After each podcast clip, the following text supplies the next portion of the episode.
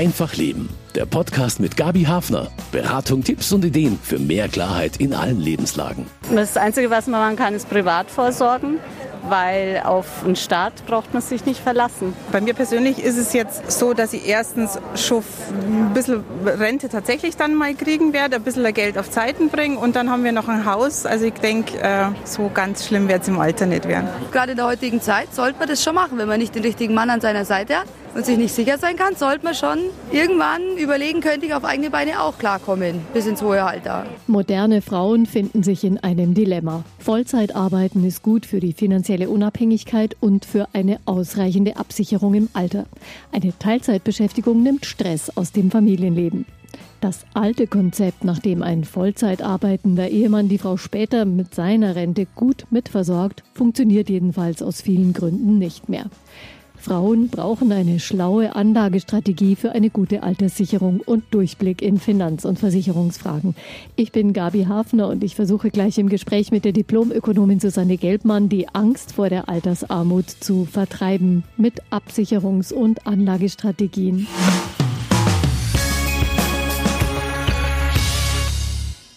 Eigentlich schade, dass meistens erst das Gespenst der Altersarmut drohen muss, um Frauen deutlich zu machen, dass sie selber auch finanziell auf soliden Beinen stehen sollten, egal ob verheiratet mit oder ohne Familie. Mein Studiogast hat vielen Frauen dabei auf die Sprünge geholfen und wird in den nächsten zwei Stunden viele konkrete Tipps zur finanziellen Absicherung von Frauen geben. Susanne Geldmann, sie ist Diplomökonomin und leitet eine Beratungsstelle des Verbraucherservice Bayern in Ingolstadt. Willkommen, Frau Geldmann. Grüß Gott. Schön, dass Sie da sind. Wie lange ist finanzielle Absicherung von Frauen denn schon Thema in Ihren Beratungen? Ich bin jetzt seit 20 Jahren im Dienst, im, seit 20 Jahren im Bereich der Versicherungs- und Altersvorsorgeberatung tätig und seitdem ist dieses Thema auch Thema. Es kommen viele Frauen zu uns in die Beratungsstelle, leider in manchen Fällen erst, wenn sie dieses Armutsgespenst tatsächlich schon sehen nach einer Scheidung, wenn man ja Mitte 50 ist, der Ehemann einem verlässt und man so vor den finanziellen Ruin steht und keine Ansprüche, eigenen Rentenansprüche hat und oft auch Männer, die freiberuflich tätig waren, äh, nach einer Insolvenz einer Firma und der Scheidung dann eben auch kein sicherer Altersvorsorgehafen mehr sind. Mhm. Haben die Frauen denn wenigstens einen Überblick über ihre finanzielle Situation? Viele schaffen den Überblick erst dann, wenn sie eben nach der Scheidung dazu gezwungen werden, sich mit den Finanzen auseinanderzusetzen. Jüngere Frauen sind tougher und klarer im Überblick über ihre Finanzen. Die haben konkrete Vorstellungen, wie hoch ihr Einkommen ist, welche fixen Ausgaben sie haben und was sie für Sparmöglichkeiten haben. Und investieren die dann auch konsequent in ihre eigene Absicherung? Ich kenne viele junge Frauen, die in der Beratungssituation bei uns waren, die sagen, ja, und das ist der Sparanteil für die Altersvorsorge. Das ist fest eingerichtet und geht fix vom Monats- oder vom monatlichen Nettoeinkommen dann weg. Trotzdem ist es ja auch gar nicht so einfach, sozusagen den Einstieg zu finden, wenn man äh, zum Beispiel eine gemeinsame Wohnung einrichtet, wenn man eine Familie gründet, da gibt es immer so viele Ausgabeposten und dann wirklich zu sagen, so, jetzt brauche ich aber für mich auch was und ich muss an später denken, das ist nicht so einfach. Das ist sicher nicht einfach und zum Berufsstart muss man sicher auch erstmal leben und Konsum genießen, aber wenn dann so die Erstbedürfnisse erfüllt sind und gesättigt sind, dann kommen die meisten schon auch in diesen Sparmodus hinein. Was sind denn so die wichtigsten Schritte? Die vier wichtigen Schritte für die eigene Vorsorge sind zum einen mal, dass ich Risiken absichere. Das heißt, ich muss gewisse Versicherungsprodukte abschließen, um Lebensrisiken abzusichern. Ich muss meine Finanzen checken. Das heißt, ich brauche einen Überblick über meine Finanzsituation. Weiter würde es dann gehen, dass man seine Altersvorsorge, sofern man schon Verträge hat, optimiert und als letzten Schritt dann noch die Variante des Vermögensaufbauens, wenn die ersten drei Schritte wirklich abgesichert sind. Ja, und zu diesen Schritten gehen wir nach und nach mehr in die Details. Ist dieses Thema Vorsorgestrategien für alle Frauen ein Thema? Es ist nicht nur für Frauen ein Thema, sondern eigentlich für alle Menschen, egal wo auf der Welt. Ich muss mein Alter absichern und ich denke, spätestens mit dem Berufsstaat sollte man sich dann Gedanken über die finanzielle Situation machen, wenn man eigenes Einkommen erwirtschaftet und dann auch schon mal so die Grenzen und Rahmen abstecken. Also das wäre so der Einstiegspunkt in die Altersvorsorge, auch wenn das äh, zunächst mal noch recht weit weg erscheint. 60 Prozent aller Rentnerinnen in Deutschland müssen heute mit weniger als 700 Euro Rente auskommen. Wie hoch ist die Durchschnittsrente? Also die Durchschnittsrente für Frauen in Bayern ist bei 969 Euro. Dafür müsste man aber 35 Versicherungsjahre in der Rentenversicherung haben. Das schaffen gar nicht so viele Frauen. Da muss ich schon sehr viele Jahre auch berufstätig mhm. sein. Denen würde auch dieses neue Konzept der Grundrente nichts helfen, wenn man diese Beitragsjahre nicht zusammen hat. Nein, also da ist ja auch die Vorgabe dieser 35 Jahre und es ist schon eine erschreckende Zahl, dass 60 Prozent der Rentnerinnen nicht mal 700 Euro eigene Rentenansprüche haben. Das ist ja jetzt nicht zu vergleichen mit dem Einkommen, das man tatsächlich dann als Rentner hat. Wenn zwei Renten da sind, man verheiratet ist, auch als Rentnerin, dann ist die finanzielle Situation ja besser.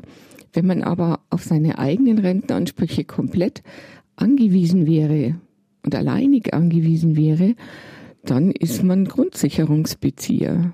Ja, weil von 700 Euro, da lässt sich, selbst wenn man jetzt keine Miete zahlen müsste, nicht wirklich leben. Gibt es aber noch andere gute Argumente dafür, sich abzusichern, als jetzt die drohende Altersarmut? Ja, ich will ja eigentlich auch im Rentenalter gut leben. Ich will meinen Lebensstandard nicht unbedingt einschränken. Und man ist doch als Rentner heute mit Anfang Mitte 60 sehr fit und hat Zeit und kann die Welt bereisen und es sich gut gehen lassen. Das wäre mal der eine Punkt. Der andere wird eben aber auch sein, dass wir für Gesundheit in Zukunft viel mehr Geld ausgeben werden müssen. Das heißt, meine finanzielle Belastung im Alter wird unter Umständen auch deutlich höher sein, dass ich in der Pflegesituation gut versorgt bin, mir Dienstleistungen im Alter zukaufen kann, weil wir ja nicht mehr diese Großfamilie haben, die mich da auffängt. Und für die jüngeren Generationen muss man da ein bisschen mitbedenken, dass man nicht weiß, wie lange dieses System des Generationenvertrags, das wir in Deutschland haben mit der Rente, die von den arbeitenden Generationen für die nicht mehr Arbeitenden gezahlt wird, dass da vielleicht auch einiges wegbröseln wird? Ja, der große Hammer droht ja schon, dass das, äh, die Lebensarbeitszeit bis 70 Jahre ausgedehnt wird. Also das ist nochmal deutlich länger als heute, wo wir mit dem 67. Lebensjahr ja die Rente beginnen können. Vielleicht muss man auch bis 75 oder 80 in Zukunft arbeiten oder es wird überhaupt gar nicht mehr diese Phase geben, wo ich komplett ohne Beschäftigung als älterer Mensch bin. Also die Prognosen sind düster. Ja, also wer jetzt so die nächsten 10, 15 Jahre in Rente geht, wird wohl noch gesicherte Renteneinkünfte haben. Aber das Absinken des gesetzlichen Rentenniveaus wird vermutlich kommen, weil ja einfach immer weniger Beitragszahler in dieses äh, Rentensystem einzahlen und immer mehr Rentner zum Teil auch hohe Renten aus der Rentenversicherung beziehen und wir werden sehr alt. Ja, also Mitte 80 ist ein, ein übliches ähm, Lebensalter und dann müssen Renten auch deutlich länger bezahlt werden heute. Klar, das wirkt sich natürlich auf den Bestand in der Rentenkasse ganz schön gravierend aus. Absichern, das heißt ja nicht nur vorsorgen, indem man Geld ansammelt fürs Alter. Es gibt ja auch andere Fälle, an die man da denken muss, die vielleicht schon vorher eintreten. Was kann das sein? Wie sichert man sich da ab? Ja, wir empfehlen auf alle Fälle, existenzbedrohende Risiken abzusichern. Und da gibt es eigentlich drei große Risikoszenarien. Das eine ist die Verschuldenshaftung. Das Risiko Tod müsste man absichern. Eine Mussversicherung ist eben auch die Absicherung meines Erwerbslebens durch eine private Berufsunfähigkeitsversicherung.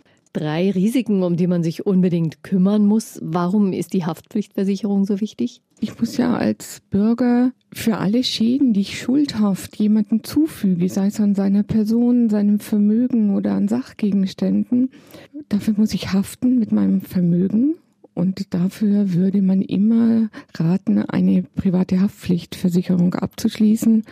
Und die Jahresbeiträge für diese private Haftpflichtversicherung liegen um die 50 bis 60 Euro für jemand, der alleine lebt. Das ist also gut machbar. Also die Haftpflicht, was weiter? Der Tod des Ernährers, des Familienvaters, der Mutter ist ein gewaltiger Einschnitt. Also das Risiko Tod müsste man absichern und das Risiko Invalidität durch Krankheit oder Unfall. Mhm. Warum ist so eine Berufsunfähigkeitsversicherung, die man dann wahrscheinlich dafür abschließen muss, unverzichtbar? Es gibt ja zum Beispiel eine Erwerbsminderungsrente. Ja, da hat der Gesetzgeber deutliche Änderungen vorgenommen. Wir haben heute nur noch Erwerbsminderungsrenten, die überhaupt nicht auf den Beruf abgestellt sind, sondern es wird nur geprüft, kann ich noch drei Stunden am Tag arbeiten in jeder x-beliebigen Tätigkeit. Also eine Qualifikation wird dort überhaupt nicht angefragt und nachgefragt. Also eine Mussversicherung ist neben dieser privaten Haftpflichtversicherung eben auch die Absicherung meines Erwerbslebens durch eine private Berufsunfähigkeitsversicherung. Denn ich muss Einkommen haben, wenn ich krank bin. Ja, wenn ich nicht mehr arbeiten kann, fallen trotzdem Kosten für Miete an.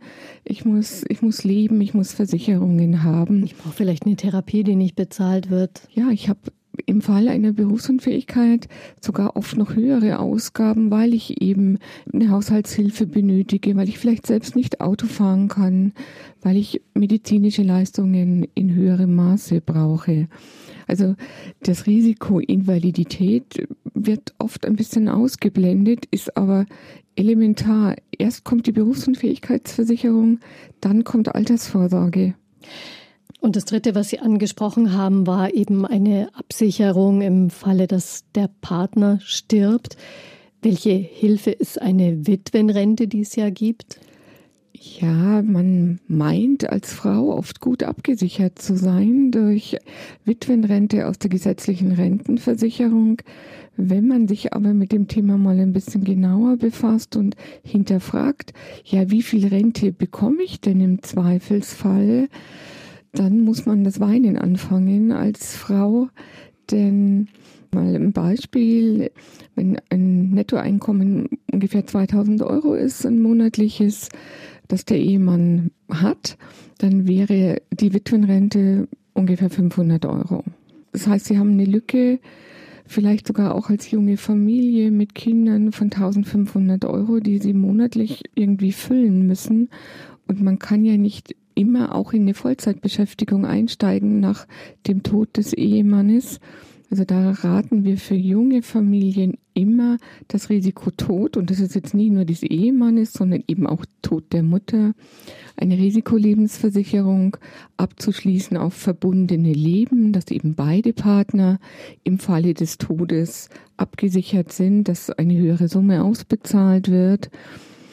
Und wenn Sie denken, eine Risikolebensversicherung für die Auszahlungssumme von 150.000 Euro wäre bei einer jungen Frau, die 30 Jahre alt ist, nicht raucht, ein Jahresbeitrag von 105 Euro. Mhm. Also das ist leistbar. Vielleicht nennen Sie noch mal die drei Arten der Versicherung, auf die man nicht verzichten sollte.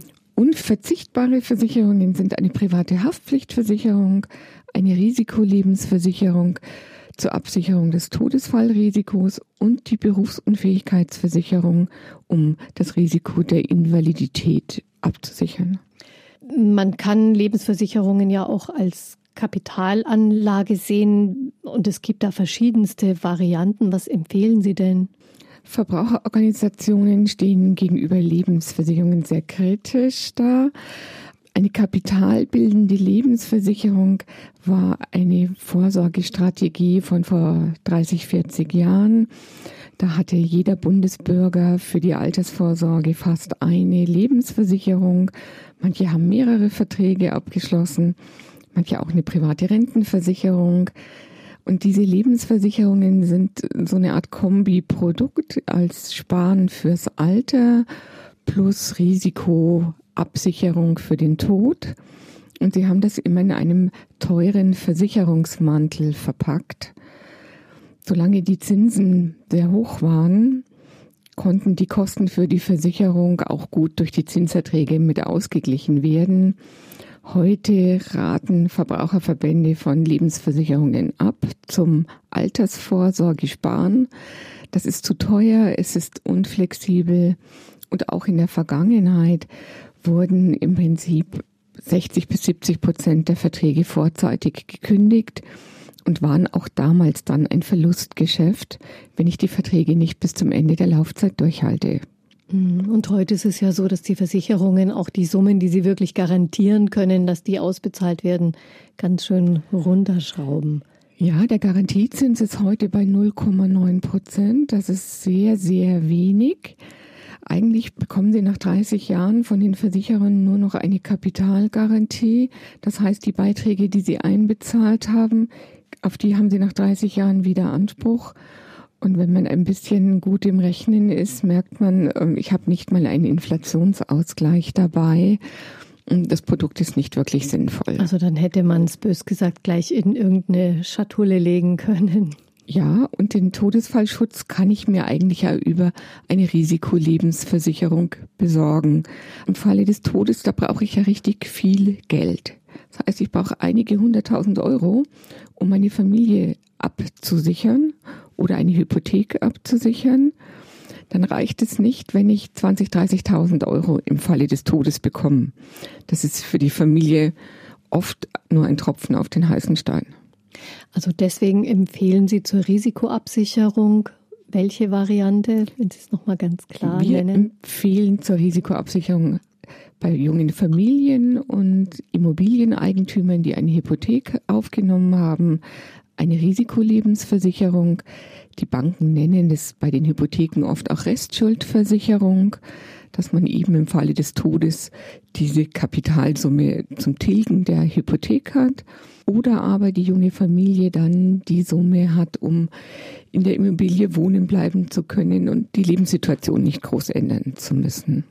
Ganz wichtig natürlich in so einer Situation. Das wäre also das Pflichtprogramm in der Absicherung, dass man die wichtigsten Risiken schon mal bedenkt. Und jetzt geht es dann langsam in Richtung Kür. Geld zurücklegen, Vermögen aufbauen, wenn irgend möglich. Gibt es dafür einen günstigen Zeitpunkt? Das fängt man ja nicht so aus dem Nichts heraus an, so von einem Tag auf den anderen. Ich glaube, dass der, der günstige Zeitpunkt, der ist schon in der Kindheit. Wenn Kinder anfangen zu sparen, wenn sie die gute alte Spardose haben und man so kleine Beträge spart, dann lernt man schon mal Geld zurückzulegen, um sich danach aus dem Ersparten etwas zu kaufen. Also das ist an sich dieser Sparvorgang. Und man kann Kindern ja auch beibringen, Geld, das man zum Geburtstag bekommt, zu Weihnachten, was einem die Oma zusteckt oder der Opa, dass man das zurücklegt und mit dem größeren Betrag dann auch was anfangen kann. Ansonsten, wenn man jetzt ins Berufsleben startet, das ist auch für dieses Altersvorsorge sparen oder Vermögen aufbauen ein guter Zeitpunkt. Ein festes Einkommen, bei dem man sich dann einen festen Sparanteil monatlich ausrechnet. Muss man davor bestimmte Hausaufgaben erledigt haben, bevor man mit dem Aufbau anfangen kann? Wir würden sagen ja, denn es gilt immer noch, dass man so eine Art eiserne Reserve haben soll, dass man Rücklagen haben soll, auf die man zugreifen kann, wenn die Waschmaschine kaputt gegangen ist und sie eine Ersatzbeschaffung eines Haushaltsgerätes haben, wenn das Auto zur Reparatur muss oder auch wenn man in den Urlaub fahren will, auch wenn die Verlockungen der Kreditinstitute hoch sind, dass man heute 0% Finanzierungen für die ganze Unterhaltungselektronik bekommt, dass man in den Urlaub auch auf Pump fahren kann. Da warnen wir eher davor. Erst sparen, dann konsumieren ist immer noch eine gute alte Regel. Und so sollte man, wenn man ins Berufsleben startet, erstmal diese zwei bis drei Netto-Monatsgehälter als Rücklage sich ansparen. Und erst wenn dieser Block sozusagen mal gebunkert ist, dann kann man in das Altersvorsorgesparen weitergehen. Und wenn man vielleicht schon Schulden gemacht hat, weil man eben diesen Verlockungen vielleicht mal nachgegeben hat, gerade zu Anfang eines gemeinsamen Lebens, da gibt es ja eine ganze Menge, was man so braucht, was man gerne hätte. Schulden sind natürlich immer problematisch, Bevor man eine Vermögens- oder Geldanlage startet, sollten Sie auf alle Fälle die Schulden tilgen. Sei es, dass man den Dispo-Kredit glättet und das Girokonto auf Null bringt, dass man Konsumentenkredite, die man zahlt, vollzeitig zurückzahlt. Die Zahl der Verschuldungen, die steigt ja auch nach wie vor. Leider immer noch, ja, denn wir haben den Konsum nicht so ganz im Griff, auch durch diese Online-Bezahlmethoden, Kartenzahlungsmethoden, Bezahlen mit dem Handy geht oft der Überblick verloren, wenn man nicht mehr das Bargeld im Geldbeutel hat und seine Ausgaben einfach tatsächlich sieht. Genau. Was können denn Paare gemeinsam veranlassen von diesem Pflichtprogramm, das Sie uns skizziert haben, also diese Versicherungen und was braucht jeder für sich? Das ist ja wahrscheinlich auch wichtig, das nochmal klarzuziehen. Ja, wenn man als Paar zusammenlebt, dann gibt es einige Versicherungen, die man sozusagen gemeinsam abschließen kann, die nicht jeder für sich individuell zahlen muss auch. Das wäre mal die private Haftpflichtversicherung, dann kann man einen Lebenspartner mit auf aufnehmen in diese Police. Also es muss nicht jeder eine Haftpflicht haben. Die Hausratversicherung ist beim gemeinsamen Hausstand ja auch klar. Das ist nur die eine Versicherung, die man da benötigt. Auch in einer Rechtsschutzversicherung kann man den Lebens- und Ehepartner mit aufnehmen. Also das ist logisch. Die Berufsunfähigkeitsversicherung hingegen, die muss jeder individuell abschließen. Klar, ist an die Person gebunden. Das ist personengebunden und auch alle Krankenzusatzversicherungen, sei es diese Zusatzthematiken wie Brille, Heilpraktiker, Zahn, das sind so Pakete, die man da abschließt, oder auch private Pflegezusatzversicherungen, auch die müssen individuell gestaltet sein. Plädieren Sie eigentlich für ein gemeinsames Konto oder für getrennte Konten und vielleicht noch einen gemeinsamen Topf für gemeinsame Ausgaben? Das ist sicherlich Geschmackssache. Ich würde Frauen aber ermuntern wollen, ein eigenes Konto zu behalten, auch wenn man verheiratet ist. Sehr fortschrittliche junge Paare haben dieses Drei-Konten-Modell. Das heißt, jeder Partner behält sein eigenes Konto und für fixe gemeinsame Ausgaben für die Haushaltsführung und den Lebensunterhalt zahlt jeder nach seinen finanziellen Möglichkeiten auf dieses Haushalts- oder Familienkonto ein. Das ist, glaube ich, ein guter und gangbarer Weg. Das ist eine gerechte Aufteilung und man hat es vor allem nicht so schwer, den Überblick über die eigene finanzielle Situation zu behalten. Und den braucht Frau, wenn sie zusätzlich vorsorgen möchte für ihr Alter und Geld gezielt dafür anlegen. In New York sieht man in Coffeeshops Frauen mit einem Kaffeebecher, schick und Mehrweg natürlich. Da steht drauf by the Latte, also kauft ihr den verdammten Latte. Was das mit Altersvorsorge für Frauen zu tun hat? Nun, Frauen bekommen in Sachen Vorsorge Tipps wie den, dass sie doch auf den Coffee to go verzichten könnten und das damit eingesparte Geld anlegen. So gut 6000 Euro könnten da schon zusammenkommen in zehn Jahren. Es gibt sogar ein Buch, das diesen Latte-Faktor im Titel trägt. Hier erklärt ein älterer Herr, wie junge Frauen sparen sollen. Eine weibliche Wall Street-Größe hatte daraufhin die Idee für den Kaffeebecher mit dem frechen Spruch. Dieser besagte Kaffeebecher, den man in New York sehen kann, der soll dazu ermutigen, auch andere Wege für die eigene Altersvorsorge zu finden, als jetzt auf die schönen kleinen Freuden im Alltag, vielleicht noch im Büroalltag zu verzichten. Welchen Weg empfehlen Sie denn? Also wir würden erstmal den Weg empfehlen, dass man für sich rausfindet, wie viel Sparpotenzial habe ich denn? Ja, was kann ich dauerhaft jeden Monat zurücklegen? Und es sind doch auch schon kleine Beträge, mit denen man einen guten Start in die Altersvorsorge finden kann.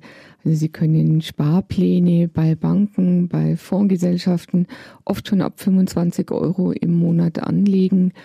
Und das kann man sich in vielen Fällen gut über Jahre leisten. Und dann kann man es ja immer noch aufstocken, jederzeit eigentlich, oder? Das Aufstocken oder auch wieder abschmelzen ist kein Problem. Bei Finanzen müssen Sie immer mal wieder draufschauen. Eine Altersvorsorge, die ich einmal als junger Mensch einrichte, die ist ja nicht in Stein gemeißelt. Man sollte das Sparen fürs Alter immer auch an die Lebenssituation anpassen und auch an die eigene finanzielle Entwicklung. Wie findet man das am besten heraus, wie man eigentlich gestellt ist? Das eine ist eben Überblick über die Finanzen. Ich muss wissen, was ich verdiene. Ich muss wissen, was ich für Steuern zahle. Ich muss mich darüber schlau machen, wie meine Rentenansprüche sind. Das heißt, ich brauche eine Renteninformation von der deutschen Rentenversicherung. Ich muss vielleicht mit meinem Arbeitgeber sprechen, ob es betriebliche Altersvorsorgeangebote gibt. Ich sollte mir klar sein, macht es Sinn, eine steuerlich geförderte Altersvorsorge zu nutzen oder wie kann ich es denn überhaupt angehen, ja, effektiv und lukrativ fürs Alter zu sparen? Gibt es so eine Grundregel, in welcher Größenordnung man denken sollte? Oder empfohlen wird, wenn man jetzt keinen großen Rentenlückenrechner, die es ja im Internet zuhauf gibt, benutzen möchte, dann würde man sagen, 80 Prozent des Nettoeinkommens sollten im Alter auch als Rente verfügbar sein. Und dann muss man eben hergehen und hochrechnen.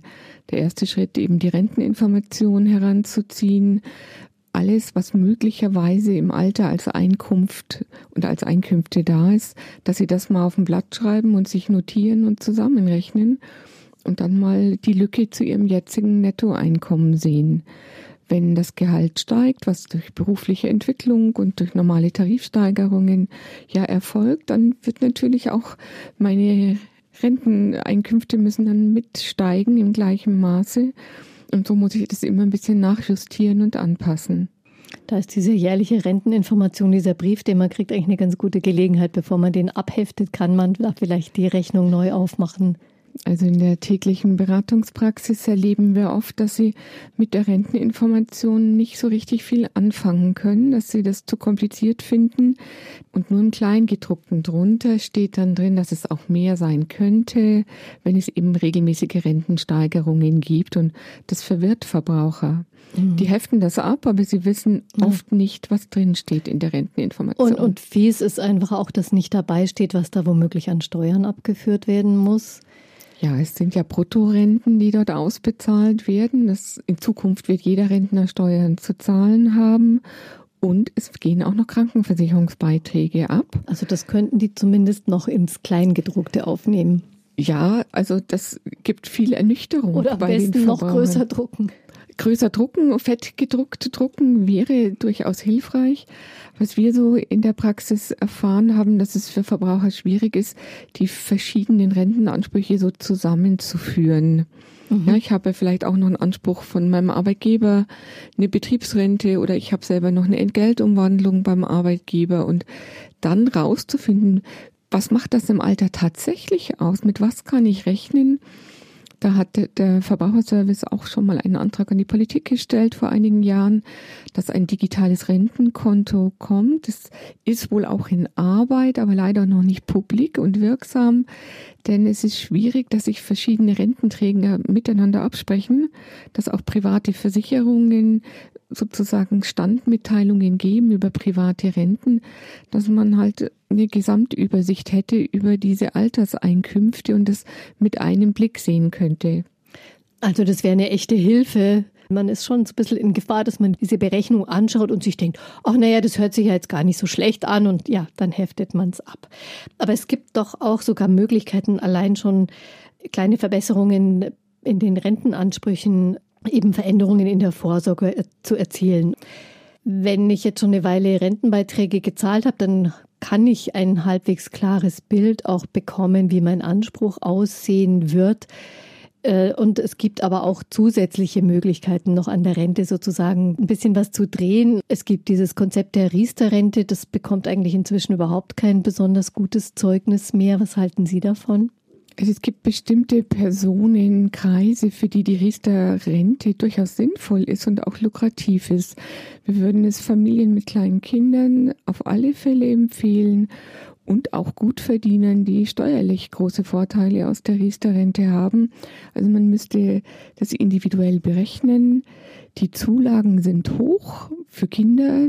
Ja, und jeder Erwachsene würde auch 175 Euro Riester-Zulage im Jahr erhalten können, wenn er vier Prozent des Bruttojahreseinkommens des Vorjahres in diesen Vertrag einzahlt. Für Geringverdiener und Frauen in Teilzeitjobs sind die Eigenbeiträge damit nicht sehr hoch. Und ich habe aber eine hohe Zulagenquote und das ist das Interessante bei Riester. Also da genau hinschauen und sich wirklich vielleicht mit Fachleuten auch beraten. Kann man eigentlich die gesetzliche Rente irgendwie aufbessern, indem man zusätzlich was einzahlt, wenn man vielleicht besser verdient oder ja einfach mal besser gestellt ist und sagt, okay, jetzt investiere ich in der Richtung oder ist es nicht sinnvoll? Also es gibt die Möglichkeit, freiwillige Rentenbeiträge in der gesetzlichen Rentenversicherung zu leisten. Das ist mindestens ein Beitrag von 83,70 Euro pro Monat. Das ist schon viel. Das ist schon viel. Nach oben ist die Grenze bei 1246 Euro. Das sind dann bei diesen Maximalbeträgen Gutverdiener, die einen steuerlichen Vorteil da noch haben wollen, die vielleicht auch Einzahlungen leisten, um vorzeitig in Rente gehen zu können und diese Abschläge bei der vorzeitigen Rente auszugleichen. Es ist für Frauen durchaus interessant, wenn ich eine größere Kapitalsumme vielleicht erbe oder aus einer Lebensversicherung ausbezahlt bekomme, dann kann man sich das bei der Rentenversicherung mal ausrechnen lassen, äh, wie hoch die Rente steigen würde mit dieser Einmalzahlung. Könnte man damit sozusagen fehlende Beitragsjahre ein bisschen kompensieren bei der Rentenhöhe? Das kann man sicher kompensieren. Die Frage ist nur, wie lange lebe ich ab Rentenbeginn noch, dass sich das für mich rechnet. Dann gibt es ja auch, Sie haben es schon erwähnt, vielfach betriebliche Altersvorsorge. Wenn mein Arbeitgeber so etwas anbietet, sollte man das unbedingt nutzen? Also die Arbeitgeber müssen betriebliche Altersvorsorgemodelle jetzt anbieten. Es ist keine Kann-Variante mehr, sondern eine Muss-Variante. Das Betriebsrentenstärkungsgesetz, das 2018 in Kraft getreten ist, heißt, dass der Arbeitgeber eine Entgeltumwandlung anbieten muss und er muss dem Arbeitnehmer 15 Prozent der Beiträge, die der Arbeitnehmer umwandelt, dazugeben. Wir sehen das aber ein bisschen kritisch. Diese 15 Prozent Zuschuss vom Arbeitgeber reichen nicht unbedingt aus, um diese Verträge lukrativ zu machen. Mhm. Also eigentlich sollte der Arbeitgeber 20, besser 30 Prozent von dem umgewandelten Betrag noch dazu schießen, damit das zum Ende auch eine gute Ertragschance bietet. Denn bei betrieblichen Verträgen muss man bei Auszahlung muss komplett versteuert werden. Und im zweiten Schritt müssen Sie eben auch Krankenversicherungsbeiträge drauf bezahlen. Und zwar die vollen Krankenversicherungsbeiträge. Und das gibt eine deutliche Reduzierung ähm, des Ertrags dieser betrieblichen Altersvorsorge. Das bringt mich nochmal zu der Frage, sollte man es nutzen oder erstmal wirklich ganz genau berechnen oder berechnen lassen, ob das sinnvoll ist oder man sich vielleicht auf andere Weise es engagiert. Es gibt ja auch viele Arbeitgeber, die eine 50-50-Variante anbieten und sagen, für jede 100 Euro, die du umwandelst, zahle ich dir nochmal 100 Euro dazu. Das ist natürlich top. Das würde man immer mitnehmen als Arbeitnehmer. Wenn der Arbeitgeber nur diese 15 Prozent gibt, dann muss der Vertrag schon sehr, sehr gut sein, dass sich das langfristig lohnt. Also da kann man sich bei Verbraucherorganisationen auch gut dazu beraten lassen. Ja, Rente, Betriebsrente und dann kommt noch die berühmte dritte Säule, von der dann immer gesprochen wird bei der Vorsorge, die private Vorsorge. Bei vielen ist das ein unbeschriebenes Blatt. Wie fängt man die an, sich aufzubauen? Die private Vorsorge sind alle Sparvorgänge, die nicht staatlich gefördert sind, wo sie keine Steuervergünstigung haben und das sind verzinsliche Anlagen, Aktienanlagen, Versicherungssparvarianten oder auch die eigene Immobilie. Weiß man, gibt es da Zahlen dazu, wie viel, viel Prozent Frauen so etwas praktizieren? Jeder wünscht sich natürlich, dass er sich das leisten kann, eine private Vorsorge noch zu besparen. Es ist ja kein Luxus, man sollte das ja wirklich tun. Also es gibt ja von der Fondsgesellschaft Amundi eine Studie, die besagt, die ist zwar schon aus dem Jahr 2017, dass 32 Prozent der Frauen gar nicht sparen und nur 37 Prozent unregelmäßig für die private Altersvorsorge. Das hieße ja, dass eigentlich nur 30 Prozent der Frauen tatsächlich regelmäßig Geld fürs Alter in diese private Variante zurücklegen. Das ist echt nicht sehr viel. Wa? Viele verlassen sich wahrscheinlich einfach auf das Gemeinsame mit dem Ehemann oder dem Partner. Und Sparen ist ja einfach auch ein schwieriges Thema geworden in, mit den niedrigen Zinsen. Gibt es da überhaupt noch vernünftige Optionen? Also das klassische Sparen ist heute, wenn man ein Sparbuch nutzt oder Bausparverträge bespart, eigentlich keine wirklich gewinnbringende Anlage. Die Deutschen haben aber trotzdem jede Menge Sparbücher liegen und parken das Geld bei den Banken und machen eigentlich faktisch Verluste damit, weil es findet kein Inflationsausgleich statt. Und mit den Negativzinsen, die heute ja für größere Kapitalbeträge schon gang und gäbe sind, ist das eine Enteignung der Sparer. Also Sparer, die wirklich fürs Alter vorsorgen wollen, müssen sich eine andere Lösung fürs Altersvorsorgesparen einfallen lassen. Da gibt es ja auch Varianten, die in der langen Zeit, die man fürs Vorsorgesparen ansetzt, lukrativ sind, zinsbringend sind, renditebringend sind. Aber man hat dann doch immer so ein bisschen Angst auch vor Risiken. Was raten Sie denn? Wie, wie steigt man ein in das neue Sparen sozusagen, in die neue Art von Vermögensbildung fürs Alter? Also wir empfehlen den Verbrauchern, die bei uns zur Beratung kommen, dass man mal mit kleinen Beträgen anfängt, äh, in Indexfonds zu sparen. Das sind diese Exchange-Traded Funds, die börsengehandelt sind, die sehr flexibel sind, indem man das in Sparplänen ansparen kann, die man stichtagsgenau verkaufen kann, wo sich die Sparhöhen täglich ändern können. Das Einzige wäre aber, dass man mindestens 10 bis 15 Jahre in diese Anlage investiert.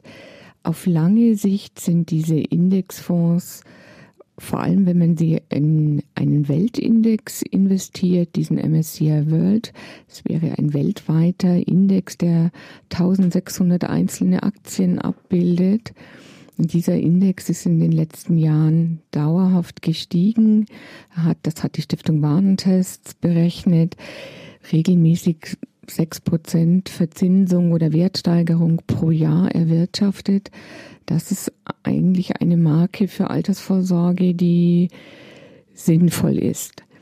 Also da muss man sich einfach trauen, auch wenn das für einen vielleicht neu ist, diese Geschichte mal auszuprobieren und eben, ja, Börse statt Sparbuch. Börse statt Sparbuch, das können Sie eigentlich in allen einschlägigen Wirtschaftsmagazinen heute lesen, dass um dieses ETF-Sparen für die Altersvorsorge kein Weg vorbeigeht.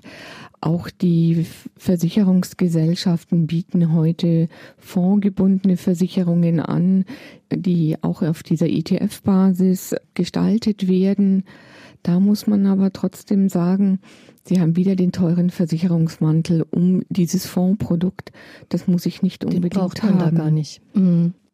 Börsengehandelte Fonds statt Sparbuch, also das ist die neue Art fürs Alter zu sparen. Worauf muss man denn da achten? Was man sicher auch fürs Sparen sehen muss, die Kosten drücken die Rendite. Das ist ein Schlagwort, das man im Kopf behalten sollte. Das heißt, ich brauche Banken, die das Girokonto günstig oder sogar noch kostenlos anbieten.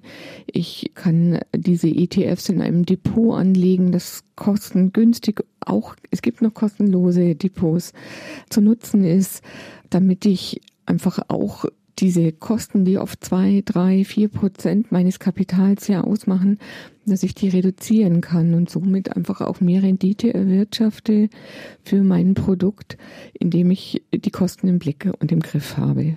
Wie greift die Steuer zu auf diese Form von Vermögensbildung? Ja, ich muss Kapitalertragssteuer darauf bezahlen. Das ist aber heute eigentlich jegliches Altersvorsorgeprodukt ist steuerpflichtig. Die steuerfreie Kapitallebensversicherung, die wir noch haben für Verträge, die vor 2005 abgeschlossen worden sind, ja, das sind so die letzten Schätze, die man vielleicht noch in seinem Versicherungsordner hat. Die sollte man auch hüten, wenn man so eine alte Lebensversicherung hat. Von der sollte man sich nicht zu so schnell trennen. Also das wirklich genau prüfen, ob es nicht besser ist, sie zu behalten. Aber alle neueren Kapitalmarktprodukte und Versicherungsprodukte sind steuerpflichtig in der Auszahlung. Also das ist der saure Apfel, in den man beißen muss, wenn man vorsorgen möchte, dass ja. da was abgezwackt wird. Mit welchen Summen muss man denn hantieren, um sich über diese Börsengeschichten eine bessere Position fürs Alter zu verschaffen? Also die Einstiegsoptionen für diese Sparpläne, diese Indexfondssparpläne oder ETF-Sparpläne gibt es schon ab 25 Euro pro Monat. Und das ist auch ein guter Anfang, dass man sich so mit dem Handling der Altersvorsorge mal vertraut macht. Man sagt, ich richte mir ein Online-Konto ein und ein Online-Depot, dann richte ich den Sparplan ein und dann fange ich mal an und gucke, ob ich damit zurechtkomme. Es ist kein Hexenwerk. Auch ältere Verbraucherinnen haben uns berichtet, dass sie das gut geschafft haben und sind ganz stolz, dass sie jetzt sozusagen den ETF-Sparplan online besparen können. Das Dilemma ist ja, dass sie bei einer Geschäftsbank oft diese ETFs nicht kaufen können. Sie werden dann in gemanagte Fonds umgeswitcht, weil die Banken eben an ihren Fondspartnern und dem Vertrieb dieser gemanagten Fonds natürlich besser verdienen. Und ich glaube, ein Verbraucher, der Altersvorsorge selber einrichtet, selber kontrolliert, selber bespart und es täglich beobachten kann, wie steht mein Fonds, wie sind die Gewinne, wie sind die Verluste, der hat auch eine andere Beziehung zu dem Produkt, als wenn einmal im Jahr ein Auszug der Lebensversicherung kommt. Wenn man nicht gerade zu großer Ängstlichkeit neigt in Geldfragen. Kann man was falsch machen damit? Falsch machen kann man das, dass man in Krisenzeiten die Anlage verkauft, wenn sie einfach auf einem niedrigen Wert ist. Das ist manchmal irreal, dass man so äh, reagiert auf einen Börsencrash. Eigentlich wäre das die Zeit, wo man nachkauft und lieber zu niedrigeren Werten nochmal ähm, sich eindeckt mit dem Wertpapier und dann von der Wertsteigerung auch profitiert. Altersvorsorge ist ganz was Langfristiges. Das heißt, ich spare 15, 20, 30 Jahre, wie man es ja bei der Kapitallebensversicherung auch gewöhnt war. Ja, das wird abgebucht und ich kaufe in guten und in schlechten Zeiten und habe damit auch eine gute Mischung. Denn wenn die Börsenkurse schlecht sind, kriege ich ja für den, meine 25 Euro einfach mehr Anteile und nehme dann die Wertsteigerung mit. Was so die Aussichten der Wirtschaft betrifft, da äußern viele sich ja skeptisch. Man schaut im Moment auch überhaupt mit viel Unsicherheit in die Zukunft. Was ist da Ihre Philosophie? So alle, die sich mit Indexfonds und Wertpapieren beschäftigen, sagen eben, dass man eine Delle aussitzen können muss. Das kann man, wenn man langfristig anlegt nach 15 Jahren äh, sind viele dieser Papiere auch wieder im Plus und langfristig wird die Weltwirtschaft immer wachsen. Wenn Sie die letzten 50 Jahre ansehen, sind sowohl der DAX, der Dow Jones oder der Eurostox, diese großen Indizes, auf die ja auch diese ETFs basieren, immer gewachsen. Ja, der DAX fing bei drei, also der, der DAX ist der deutsche Aktienindex, mhm. fing mal bei 300 Punkten an und steht heute bei 12.300 Punkten da. Ja, also ich brauche Zeit und Ausdauer und keine Panik. Dann kann Altersvorsorge gut gelingen und renditeträchtig gelingen. Sehr schön. Das sind also Vorsorgeformen, die jeder für sich vornehmen kann. Jetzt sprechen wir über ein Thema, wo es dann nochmal in die Partnerschaft geht. Frauen, die auch wenn das seltener wird, oft weniger arbeiten, weniger verdienen als der Partner. Wie kommen die an regelmäßiges Kapital, um Geld anzulegen oder zusätzliche Beiträge leisten zu können fürs Alter? Kann da der Partner auch einen Ausgleich leisten? Ich denke, dass man über Geld reden muss, auch wenn man verliebt ist, denn das eine ist Geld und das andere ist die Liebe. Und es muss eigentlich in der Partnerschaft ganz klar sein, wie geht's mit uns weiter? Ziehen wir zusammen? Bekommen wir Kinder? Wie werden Kinder betreut? Wie wird die Arbeitszeit aufgeteilt? dieses Modell, dass Frauen komplett aus dem Berufsleben aussteigen, gibt es ja gar nicht mehr so häufig. Kann man sich in Großstädten auch nicht leisten, schlichtweg. Und dann muss man vorher drüber sprechen, wie, wie teilen wir das auf. Und dann ist es ja auch gerecht, wenn Frauen vielleicht aufgrund der Einkommenssituation nicht mehr so viel arbeiten werden, äh, dass dann Männer den Rentenausgleich für die Frauen bezahlen. Das sollte man ansprechen als Frau, ganz selbstbewusst. Gibt es da Modelle an denen dafür, an denen man sich orientieren kann? In Skandinavien ist es üblich, dass Männer, Frauen, wenn die in Kinderzeiten beruflich kürzer treten, den Rentenausgleich zahlen. Da wird ein Konto dafür angelegt und ich finde das fair. Ja. Sollte man das vielleicht in so einer Art Vertrag aushandeln oder vielleicht in so einem Ehe- oder Partnerschaftsvertrag festhalten? Ja, man sollte sich nicht scheuen, das auch vertraglich irgendwo niederzuschreiben, dass man das ausgemacht hat. Das muss nicht unbedingt ein notarieller Vertrag sein. Das ist möglich, wenn man Immobilien schon besitzt in jungen Jahren, dass man das notariell regelt. Man kann aber schon auch zwischen beiden Parteien mit einem Anwalt einen Ehevertrag aushandeln, wo auch schon geklärt wird, wie verhält man sich bei einer Scheidung, äh, wie wird Vermögen dann wieder aufgeteilt, äh, wie sind die Unterhaltsregeln. Ich glaube, dass man heute auch darüber reden darf. Es ist ja auch so, dass bei einer Trennung, bei einer Scheidung tatsächlich auch die Ansprüche, die Rentenansprüche aufgeteilt werden. Ja.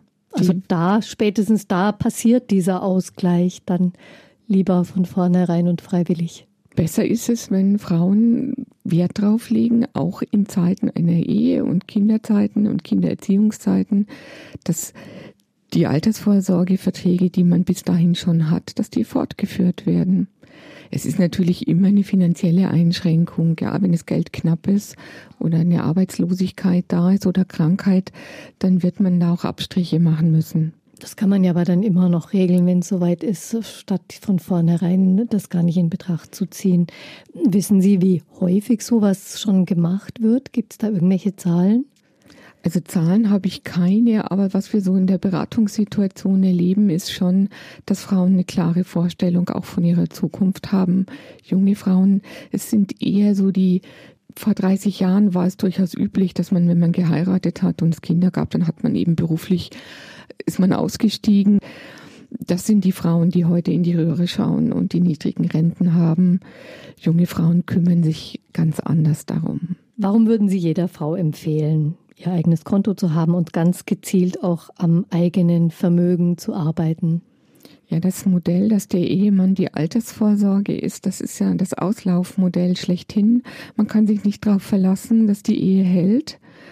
Zum einen sind die Scheidungsquoten sehr hoch. Das heißt, Frau muss dann auch schauen, dass sie selber zurechtkommt das Risiko, dass der Ehepartner verstirbt, ist auch da. Auch das ist ein gewaltiger Einschnitt. Und es ist besser, wenn man da finanziell einfach auf Stand ist und, und angemessen vorgesorgt hat. Und ein eigenes Konto gehört doch auch zum Selbstbewusstsein der Person dazu. Ja, man steht da irgendwie auch anders im Leben, wenn man das hat und sich selber drum kümmert. Natürlich.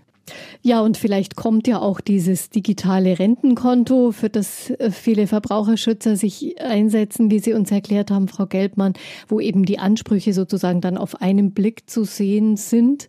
Ja, bis das digitale Rentenkonto dann kommt, kann man sich behelfen mit Altersvorsorge-Apps, die Versicherungen oder auch einige Banken anbieten, wo sie ihre persönlichen Daten zur gesetzlichen Rente, äh, zu betrieblichen Renten und privaten Vorsorgeverträgen einfügen können und auch schon eine Tendenz dort berechnet bekommen, ob sie genug vorsorgen oder ob noch eine Rentenlücke besteht.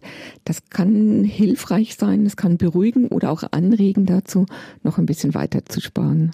Auf alle Fälle, wenn man an so einem Punkt ist, wo man gerade nachjustiert oder überlegt, was, was muss ich da jetzt noch tun, wo packe ich an, dann kann man da einen guten Überblick bekommen. Wo gibt es denn unabhängige Beratung? Wo kann man Informationen bekommen, Vergleiche anstellen? Also Sie können sich kostenlos bei der deutschen Rentenversicherung beraten lassen zu allen Punkten der gesetzlichen Rente und der staatlich geförderten Renten.